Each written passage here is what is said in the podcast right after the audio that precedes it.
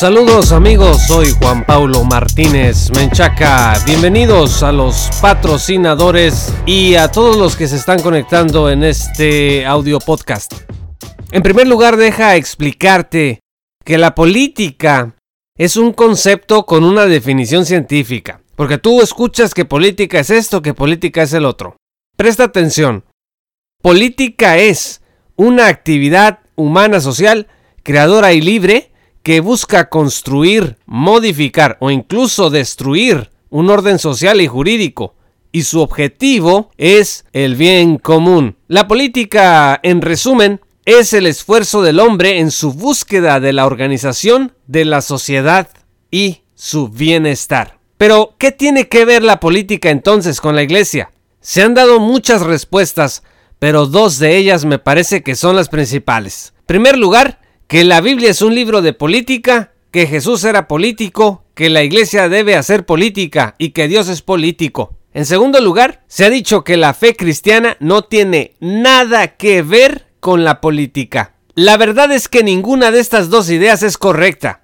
La primera de ellas, la opinión de que el cristianismo es un movimiento esencialmente político, ha generado dos problemas graves. Estos tienen que ver con la identificación y sincronización de la fe cristiana, ya sea con la derecha política o con la izquierda política. Vamos por partes. La derecha política se puede identificar como aquella ideología encajada dentro del liberalismo político que exalta el nacionalismo, el conservadurismo y el capitalismo de libre mercado. En un sistema político liberal se exige la menor participación posible del Estado y la primacía de los derechos individuales como la libertad y la propiedad privada. Aquí puedes encontrar autores como Altucio, Grocio, John Locke, Montesquieu y Emmanuel Kant. Puedes ver también la Declaración de los Derechos del Hombre y del Ciudadano, surgida de la Revolución Francesa, como un ejemplo claro de esto. Ahora hablemos de la izquierda. La izquierda política se puede identificar como aquella ideología dentro del socialismo que nace como crítica al capitalismo,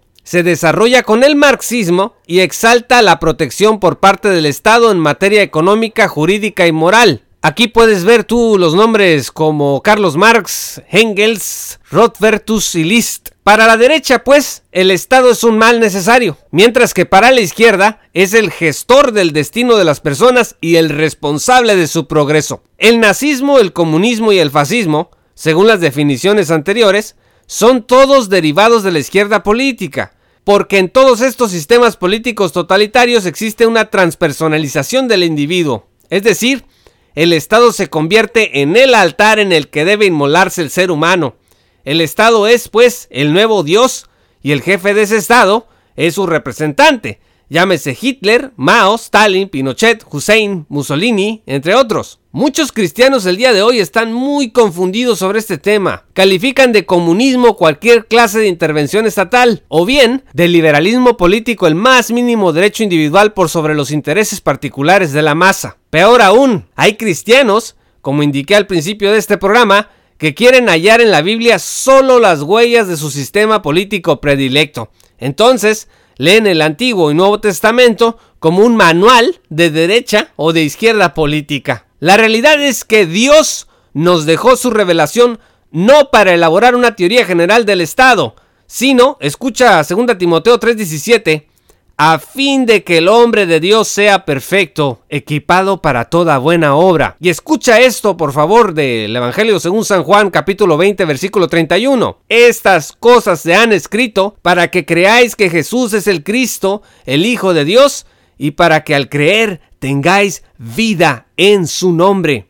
Amigos, no puede estar más claro. Terminaré diciendo algo sobre la guerra actual cultural. La Biblia genera también reflexión política, aunque no es su finalidad, sí ofrece principios que nos permiten evaluar la pertinencia o no de un sistema político sobre otro. Si algo en un sistema político se opone a los principios bíblicos, entonces tenemos que rechazar esas cosas. Por ejemplo, actualmente las izquierdas políticas en el mundo son las que promueven la ideología de género. También son las izquierdas políticas las que han producido gravísimas crisis humanitarias que son responsables de gran parte del éxodo de migrantes en todo el mundo. Se dice que el culpable ha sido el capitalismo, pero los órdenes jurídicos de los países socialistas en mayor pobreza encarnan los ideales del marxismo en uno u otro grado. Miren, China pudo salir de la trampa del comunismo cuando hace varios años atrás reformó su constitución para permitir el capital privado, la propiedad y la inversión privada y dejar atrás cada vez más al estatismo. Por otro lado,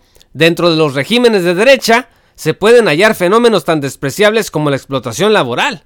En México, por ejemplo, de política neoliberal a la fecha, es donde más horas se trabaja y donde menos dinero se paga en Latinoamérica. Mano de obra barata, casas de bienestar social diminutas y un sistema de salud quebrado. El sistema liberal, amigos, a veces plantea un individualismo tan acérrimo que a la gente le deja de importar abusar de otros con tal de tener más riqueza. Así se rezagan y marginan comunidades enteras. Y eso no es pensar como socialista, es ver a la gente como dice la Biblia, como seres humanos creados a imagen y semejanza suya, porque hay principios bíblicos clarísimos que dicen que nuestro prójimo es muy valioso, que el pobre y menesteroso deben ser ayudados y que Jesús, habiendo sido pobre, nos dejó ejemplo de cómo amar en realidad. Entonces, esta es la razón por la cual nosotros señalamos cosas, ya sean de izquierda o de derecha, que nos parecen no van acordes a las sagradas escrituras. Esa debe ser la tarea de cada cristiano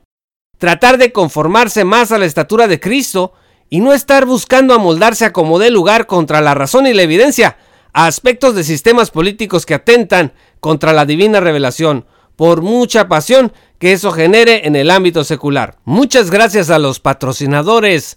Yo soy Juan Pablo Martínez Menchaca. Si aún no te unes a nuestra gran comunidad, entra a www.patreon.com diagonal J. Martínez y accede a estos recursos en primicia y a muchos otros exclusivos entre libros, artículos y audios. Que estén excelentemente bien y hasta la próxima.